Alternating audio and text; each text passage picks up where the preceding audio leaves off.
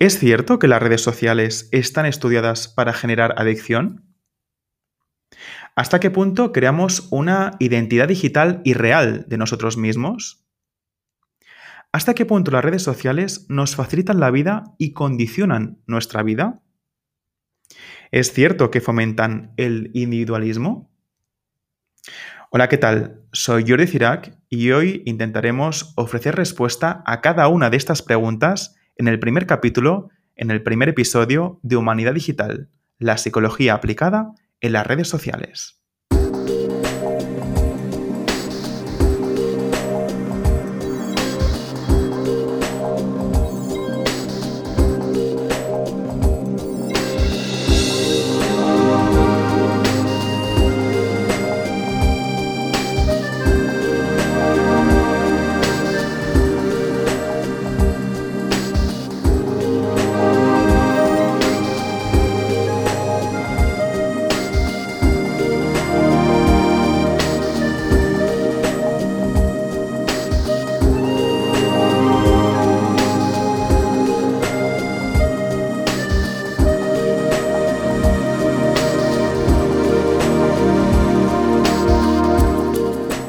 Digáis que no es un tema apasionante el que hoy tenemos encima de la mesa.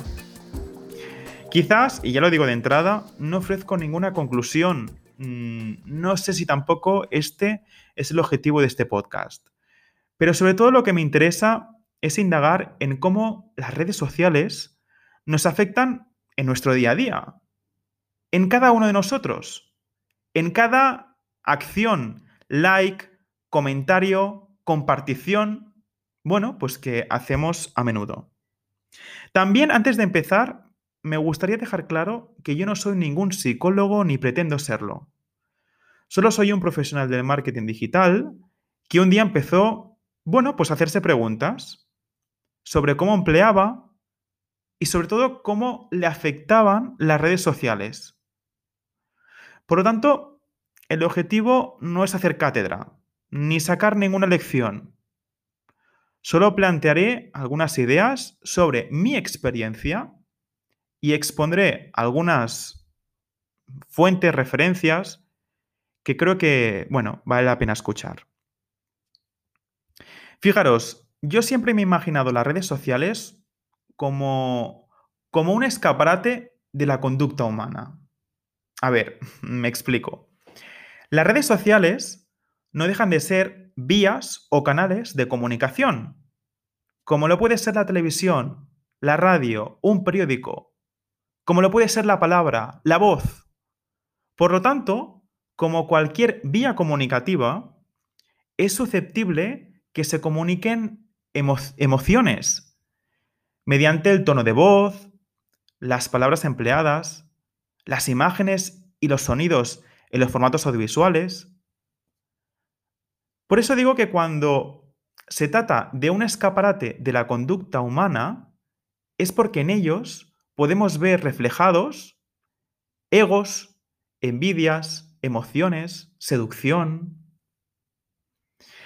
Es curioso porque, de hecho, la gran mayoría de nosotros navegamos por dos vidas. Por un lado, la vida física, la vida de las personas que conocemos, nuestro trabajo, nuestra casa, nuestros amigos, familiares, la pareja. Y después navegamos por una vida digital, que es esa que nos permite, pues, contestar un WhatsApp a alguien en un momento dado, responder una llamada, dar un like a una fotografía en Instagram, qué sé yo, contestar un tweet. Por lo tanto, nos pasamos la vida saltando de nuestra vida física a la vida digital y además lo hacemos en cuestión de segundos. De hecho, seguramente en lo que dura este podcast contestarás algún mensaje, me pondrás en pausa para hacer una foto o quizás, yo qué sé, publicas alguna stories. La pregunta que nos deberíamos hacer es ¿hasta qué punto somos igual de reales en la vida física que en la vida digital?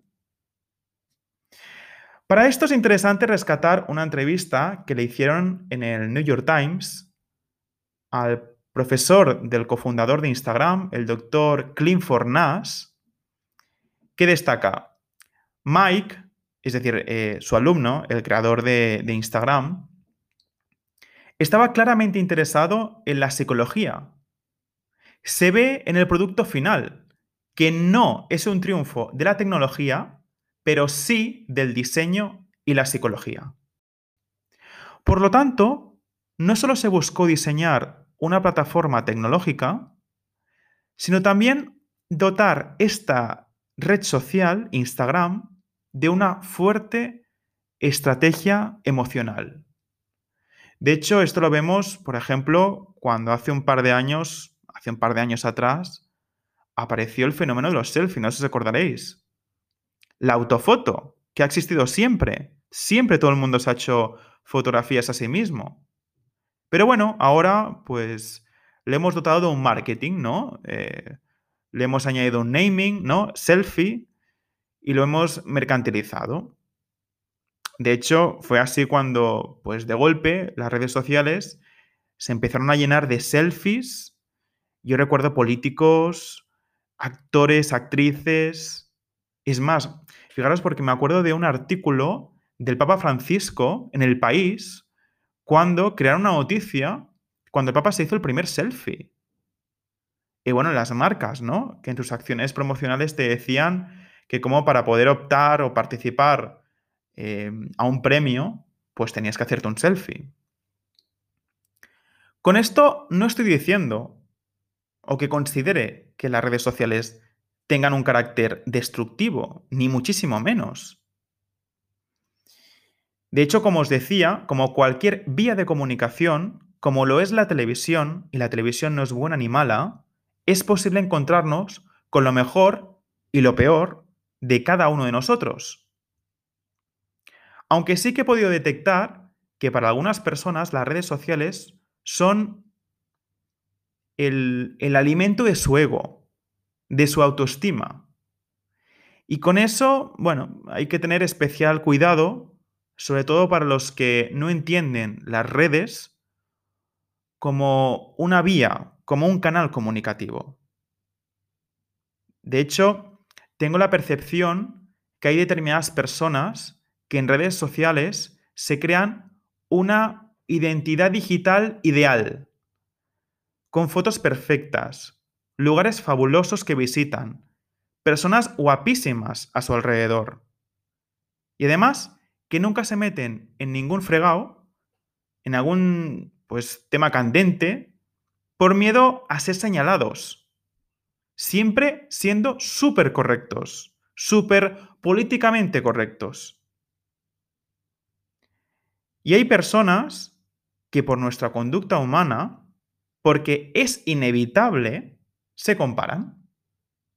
A mí mismo, ¿eh? A mí mismo me ha pasado de ver fotografías en Instagram, no sé, un viernes por la tarde, yo estar en mi casa sin tener, pues yo qué sé, poco que hacer, y ver fotografías de usuarios y decir, joder, ¿qué vida tienen ellos? ¿Y qué vida tengo yo? Ay, la comparación. Y eso también me lleva a pensar en las redes sociales como una arma para encontrar respaldo del grupo, la aceptación de la comunidad. Cuando publicas una foto, ¿no? Y te dicen lo maravilloso que eres, lo fantástico o interesante que eres. Pero creo que es esencial no autoengañarnos, no evocar a una vida que no tenemos o que buscamos que sea idealizada simplemente por la aceptación de grupo. Entiendo que nos guste gustar. A mí me gusta gustar. De hecho, buscamos muchas veces la afiliación de grupo. Pero emplear las redes sociales como un lugar donde sentirse apoyado emocionalmente es un error. De hecho, esto no es nuevo.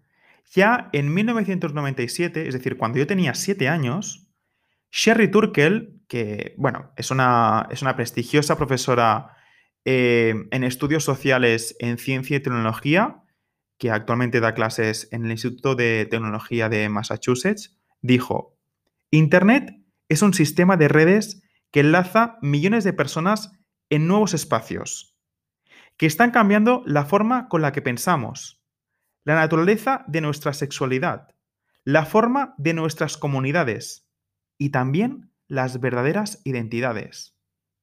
Por lo tanto, y es una pregunta que lanzo ahora mismo aquí, ¿hasta qué punto nos creamos una identidad digital a medida de lo que queremos ser y queremos mostrar a los demás? Fijaros, ¿eh? Siempre con el tema de la aceptación de grupo.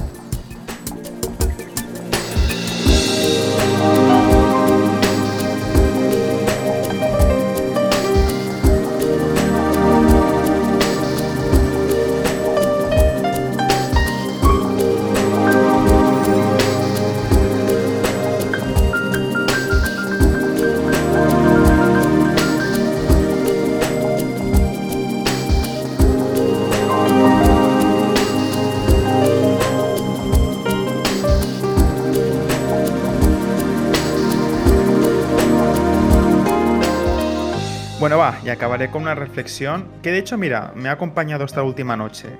¿Las redes sociales fomentan el aislamiento? Fijaros, os confesaré que esta noche, sobre las 5 de la madrugada, una cosa así, ya veis mis horarios, ¿eh? Me he levantado y he redactado un post que de hecho encontraréis más detallado en humanidaddigital.com que tiene por título Relaciones de pantalla. Es un artículo donde expongo algunas ideas que sobre todo a raíz de la pandemia, ¿eh? pero que bueno, que antes del coronavirus ya pensaba sobre si las redes sociales fomentan el individualismo. No sé, tengo la sensación de que hemos establecido como un sentimiento de amor-odio con las pantallas a raíz de la pandemia. A ver, está claro que las redes han cambiado la manera de cómo nos relacionamos y nos comunicamos con las personas. No sé cuántas veces os ha pasado, a mí me ha pasado un montón de veces, de quedar con alguien y que esa persona esté más atenta a los WhatsApps y las llamadas que recibe que a la propia conversación. Incluso cómo eh, la inmediatez afecta a determinadas personas, ¿no? Ese amigo o incluso pareja que se enfada porque estás en línea y no te contesta cuando lees el mensaje. Esa comprobación compulsiva no sé, yo tengo un amigo que cuando alguna vez he quedado con él, me he dado cuenta que tiene una especie de tic. Cada 10 minutos coge el teléfono móvil y aunque ni siquiera le haya llegado ninguna notificación, comprueba si hay nuevos stories o tiene nuevos WhatsApps eh, que leer. Pero ya os digo, ¿eh? Ni siquiera cuando todavía le ha llegado ninguna notificación. Como ese miedo a perderse algo, que además es mucho el momento presente. ¿No? Pienso, por ejemplo, en el fenómeno de las stories, ¿no? Ese, esa necesidad de a las 24 horas, eh, si no lo consumes, desaparece. Esa rapidez de la era de Twitter. Pero bueno, sin irme del tema, esta noche pensaba hasta qué punto hemos aceptado el cibercontacto como bálsamo para aliviar nuestra necesidad de relacionarnos cuando ahora, bueno, pues ahora no, mm, no es aconsejable. Es decir, ¿hasta qué punto vamos a sustituir con las pantallas algunas necesidades esenciales como las relaciones interpersonales, rostro a rostro, la docencia a través de aulas, aulas digitales o la transformación de nuestros hogares en espacios multifuncionales en oficinas, en despachos. Bueno, el tiempo nos dirá hasta qué punto las pantallas se van a convertir todavía más en herramientas de dependencia y de conexión en solitario. Sin duda, un nuevo desafío para el Homo Consumens.